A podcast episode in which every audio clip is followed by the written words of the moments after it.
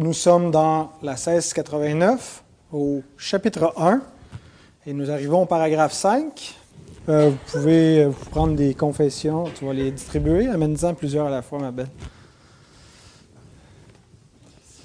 Et euh, sinon, j'avais mis le texte dans le feuillet de dimanche.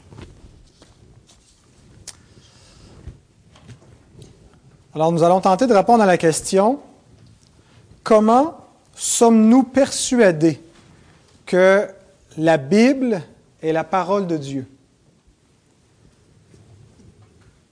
On croit que la Bible est la parole de Dieu. On croit qu'elle n'est pas uniquement un livre humain comme les autres. Mais pourquoi est-ce qu'on croit cela? Est-ce qu'on a des preuves de cela? La semaine dernière, nous avons vu que l'Écriture se rend témoignage à elle-même, qu'elle n'est pas confirmée par quelque chose à l'extérieur d'elle-même. Sinon, il faudrait que quelque chose nous confirme ce quelque chose et ainsi de suite. Mais donc, Dieu se rend témoignage à lui-même par sa propre parole et c'est à l'intérieur des Écritures qu'on trouve euh, l'affirmation que l'Écriture est de Dieu euh, et, elle-même délimite le, canon. Dans le Nouveau Testament, on a le canon de l'Ancien qui est identifié pour nous. Euh, dans l'expression la loi, euh, les psaumes et les prophètes, qui inclut les livres qui étaient reconnus par les, Juifs euh, du temps de notre Seigneur. Et notre foi en Christ nous amène à avoir foi dans ce que lui-même enseigne, et, il enseigne, il a confirmé finalement que ce canon était la parole de Dieu, que l'écriture de l'Ancien Testament était le même canon que nous avons aujourd'hui. Et pour ce qui est du canon du Nouveau Testament, euh, bien, c'était l'apostolat qui est notre norme. Mais donc, maintenant que nous avons vu euh, cette question sur l'identité, comment est-ce qu'on reconnaît quels livres sont inspirés, c'est la Bible elle-même qui nous les indique. Michael? Et euh, nous allons maintenant répondre à la question, comment sommes-nous persuadés que la Bible est véritablement parole de Dieu? Et c'est le paragraphe 5 au chapitre 1 qui répond à cette question-là. Nous lisons. Nous pouvons être mus, c'est-à-dire euh, mouvoir, hein, être euh, poussé. D'ailleurs, le mot est répété ici, euh, mu et poussé par le témoignage de l'Église de Dieu à accorder aux Écritures une haute estime toute empreinte de respect. Donc, déjà en partant, les, réformés reconnaissaient que le témoignage de l'Église n'est pas sans valeur. Aujourd'hui, peut-être que le témoignage de l'Église comme institution dans notre société n'a pas la même force, la même autorité qu'à cette époque-là, au XVIIe siècle. Euh, L'Église romaine enseignait donc que c'est l'Église elle-même qui reconnaît le canon et, en fait que l'Écriture fait partie jusqu'à un certain point de la, tradition de l'Église. Elle, distingue entre la tradition et l'Église, mais c'est l'Église qui est comme au-dessus de l'Écriture et qui confère ou qui reconnaît euh, l'Écriture sainte. Donc, ce n'est pas l'approche protestante. On croit que c'est l'Écriture elle-même qui s'identifie et euh, l'Église est, sous l'Écriture. Mais quand même, on reconnaît que euh, l'institution de l'Église a, une, une, autorité sur la terre, euh, et euh, elle, peut rendre témoignage à des choses. Quand toute l'institution de l'Église affirme des choses, on devrait euh, y porter attention. On ne devrait pas balayer du revers de la main les, grands conciles, les grandes affirmations que l'Église a faites. et entre autres, lorsque l'Église, qui est la, colonne et l'appui de la vérité, qui est l'épouse du Christ, le corps du Christ dans le monde, euh, affirme que la, Bible est la parole de Dieu, eh bien, c'est un témoignage qui devrait nous inciter à, le croire. Euh, de plus, le caractère divin du contenu, la portée pratique de son enseignement, la majesté de son style, la cohérence de toutes les parties, le but de l'ensemble qui est de donner toute gloire à Dieu, le dévoilement qu'elle opère pleinement, qu'il y a euh, qu'il y a un unique moyen par lequel l'être humain puisse être sauvé, et de, sa nombreuse, de, de nombreuses autres qualités incomparables, en un mot, sa totale perfection, sont autant de raisons par lesquelles la parole de Dieu s'authentifie sans l'ombre d'un doute. Donc tout ce qui nous est énuméré ici, ce sont les évidences externes, euh, c'est-à-dire externes à nous-mêmes, que la Bible est parole de Dieu, c'est-à-dire des euh, raisons objectives. C'est pas premièrement au niveau de ce qu'on croit, de ce qu'on perçoit comme la parole, de ce qu'on ressent quand on la lit, euh, de l'expérience qu'on a fait, mais que dans la Bible elle-même, à l'extérieur de nous, mais à l'intérieur de la Bible, euh, il y a de bonnes raisons de croire que ce livre est la parole de Dieu. Et donc, il nous énumère le caractère divin du contenu. On pourrait donc souligner les prophéties, des choses qui sont annoncées des, siècles à l'avance et qui s'accomplissent telles que Dieu l'annonce. Euh, ça nous montre que ça ne peut pas être simplement un livre avec un caractère humain. C'est un livre qui a un caractère divin. Euh, la portée pratique de son enseignement, quand on lit les Écritures, on est convaincu par sa sagesse, par euh, la, pertinence de ce qu'elle enseigne dans, la, façon qu'on a à vivre. Quand on lit les Proverbes, par exemple, et, on voit toute la, sagesse et, la, la réflexion, quand on entend un proverbe, même qui n'est pas de la Bible, et qu'on reconnaît comme vrai, comme enseignant quelque chose de, véridique, hein, on en est persuadé. Eh bien, quand on lit un livre qui est rempli de cette sagesse d'un bout à l'autre, eh bien, c'est un, élément persuasif euh, dans, ce cas-ci pour nous témoigner de, euh, de la divinité de la Bible. La majesté de son style, la cohérence de toutes ces parties, moi, c'est un élément vraiment qui a été très euh, persuasif dans mon, cheminement personnel, dans mes études, euh, lorsque j'ai été exposé aux théories euh, libérales pour expliquer la Bible, c'est-à-dire qu'on part d'un présupposé naturaliste, qu'il faut expliquer le phénomène de la Bible sans référence à Dieu, comment est-ce que la Bible a été composée, éditée, et euh, comment est-ce qu'on va expliquer d'une manière naturelle, sans référence au surnaturel, sans référence à Dieu, tout ce qu'elle est. Euh, c'est quelque chose que les théologiens libéraux, à mon avis, ne sont pas arrivés à faire pleinement. Quand on, se rend compte de la cohérence de toutes les parties. De toute évidence, la Bible ne pas écrite du jour au lendemain, elle a été écrite sur une longue période de temps, des siècles, des millénaires. Euh, et par des, des, des, des hommes qui n'ont pas pu se concerter, se sont pas consultés. Euh, et donc, malgré cette grande distance euh, temporelle et même culturelle parfois, même s'il y avait une continuité à l'intérieur du peuple de l'Alliance, il y, a des hommes de, différentes classes qui ont composé les Écritures, des instruits, des, des incultes, euh, des riches et des pauvres, mais quand on, comprend bien le message des Écritures, on se rend compte qu'il y a réellement une cohérence et que toutes les parties forment pas un tout disparate qui ne peut pas vraiment tenir ensemble ou qui tient un petit peu artificiellement ensemble. Maintenant, on se rend compte que finalement, c'est une seule histoire. C'est 66 livres, mais qui n'en font qu'un seul. C'est une seule parole. Et donc, cette cohérence-là suggère qu'il faut qu'il y ait un seul auteur, qui est l'Esprit de Dieu.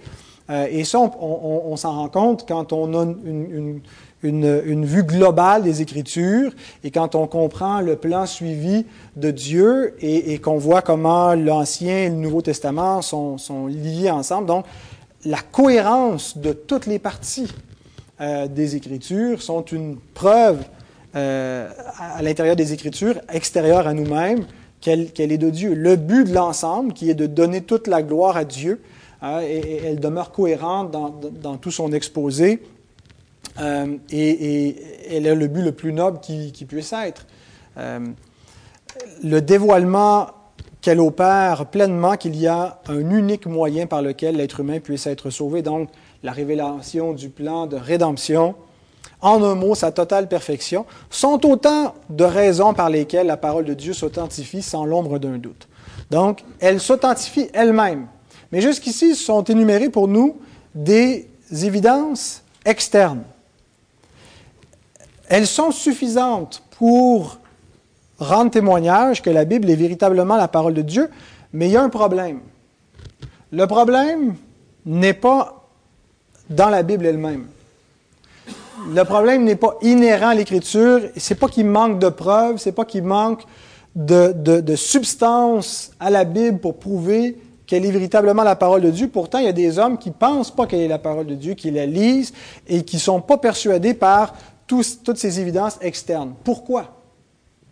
Le problème n'est pas dans la Bible, le problème est dans l'homme. Ce n'est pas un problème de la, lumière que la Bible euh, euh, produit, c'est un problème de perception dans l'être humain. Autrement dit, il y a assez de lumière, mais si l'homme ne la voit pas, c'est parce que l'homme est aveugle. Et donc, toutes les évidences externes pour prouver que la Bible est véritablement la parole de Dieu ne peuvent pas être suffisantes en raison de la, condition spirituelle de l'être humain. Et c'est pour ça que la confession ajoute ce qui suit.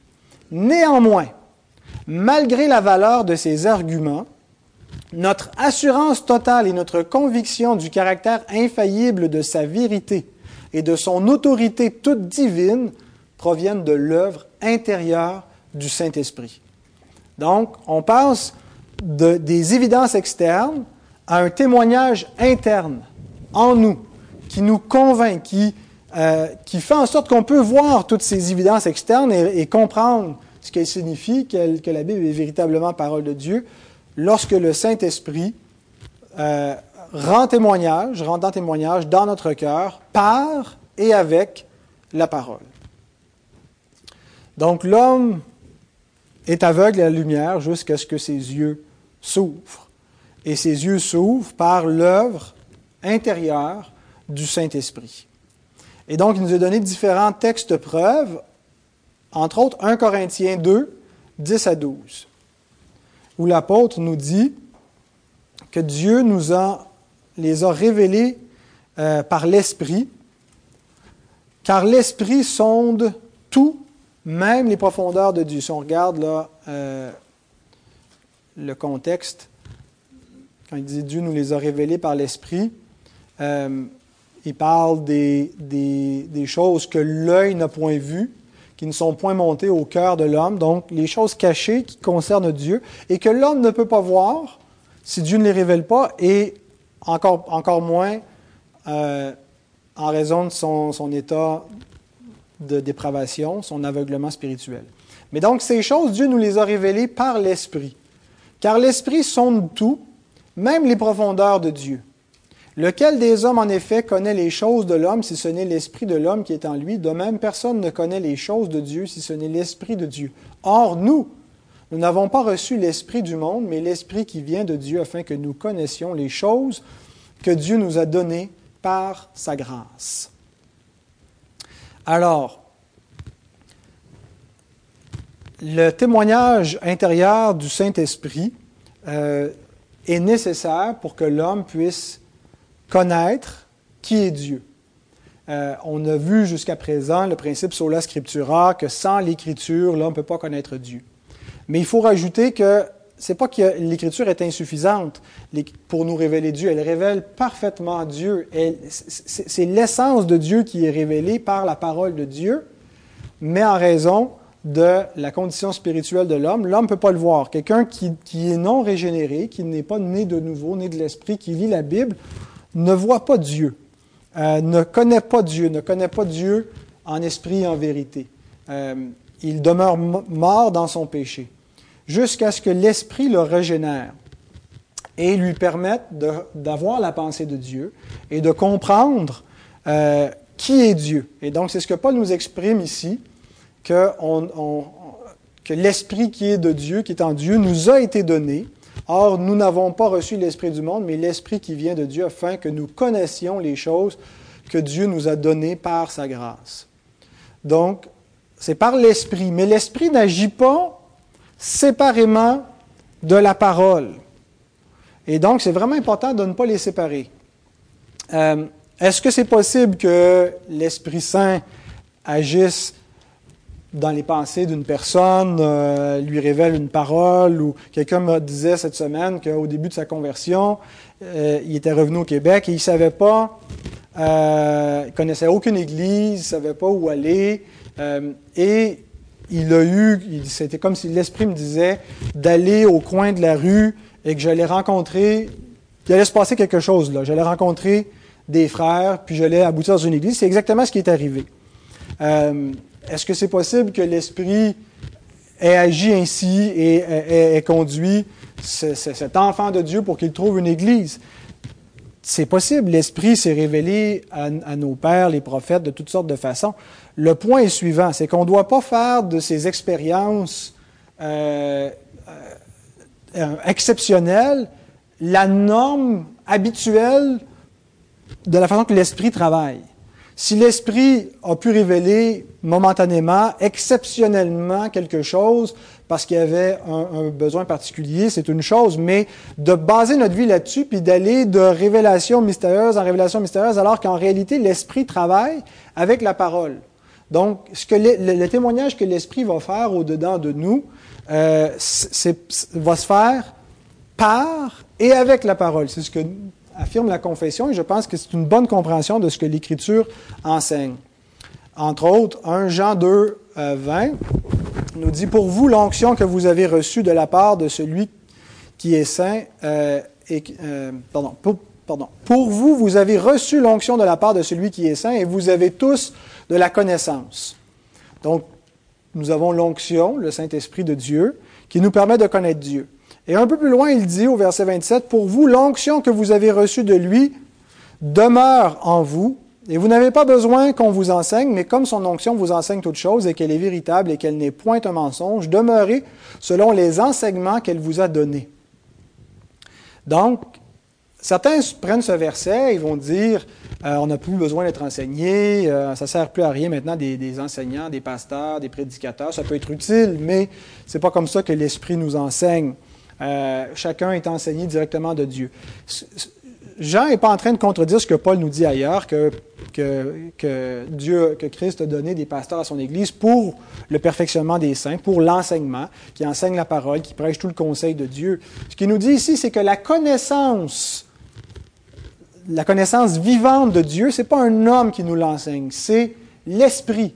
Et même si des hommes nous enseignent et des pasteurs nous enseignent, si on n'a pas l'Esprit, on n'a pas la connaissance de Dieu. On, apprend des choses sur Dieu, mais on ne connaît pas Dieu en esprit, en vérité.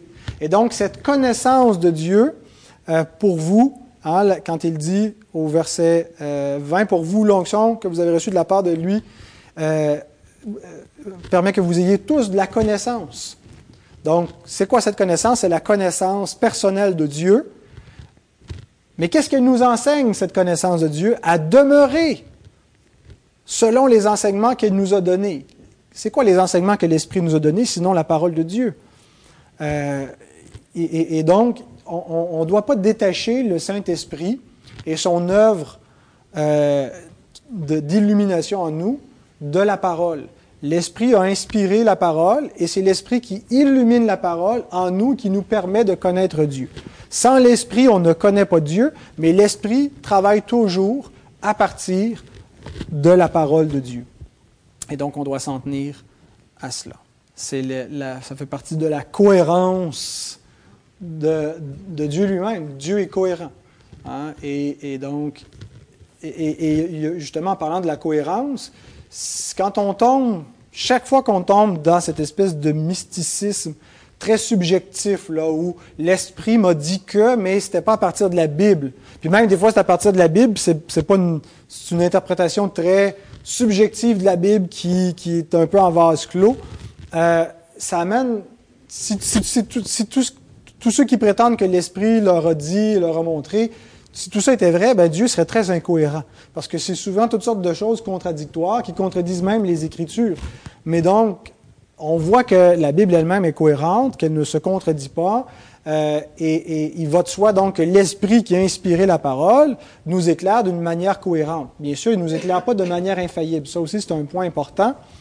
Euh, notre interprétation de la Bible n'est pas infaillible. Il va, il va nous mener infailliblement à connaître Dieu dans le sens que euh, notre, connaissance de Dieu ne mènera pas à, la ruine. Hein, quand il dit que euh, l'amour de Dieu est répandu dans nos cœurs par l'Esprit, que c'est une espérance qui ne trompe pas. Donc, on, doit, on doit comprendre par là que la connaissance que nous avons de Dieu, elle est véritable, elle est authentique. Mais euh, en raison encore de notre finitude et de notre, des effets rémanents de notre péché, euh, notre perception de la parole de Dieu et même en état illuminé de l'Esprit n'est pas infaillible. Donc, euh, il y a des choses plus claires, des choses moins claires. Euh, mais on doit toujours revenir constamment aux sources, on doit toujours... Euh, et en disant qu'elle n'est pas infaillible, je ne veux pas suggérer qu'il y a une grosse portion de notre théologie qui doit être erronée. Je pense qu'il y a une grosse portion de ce qu'on croit qui vient vraiment de l'esprit, de son illumination, qui est, bien perçu. Euh, mais il, faut, admettre que euh, si l'œuvre de révélation est infaillible, l'œuvre d'illumination ne l'est pas en raison de notre, euh, de notre propre endurcissement, de notre propre subjectivité, de notre propre péché.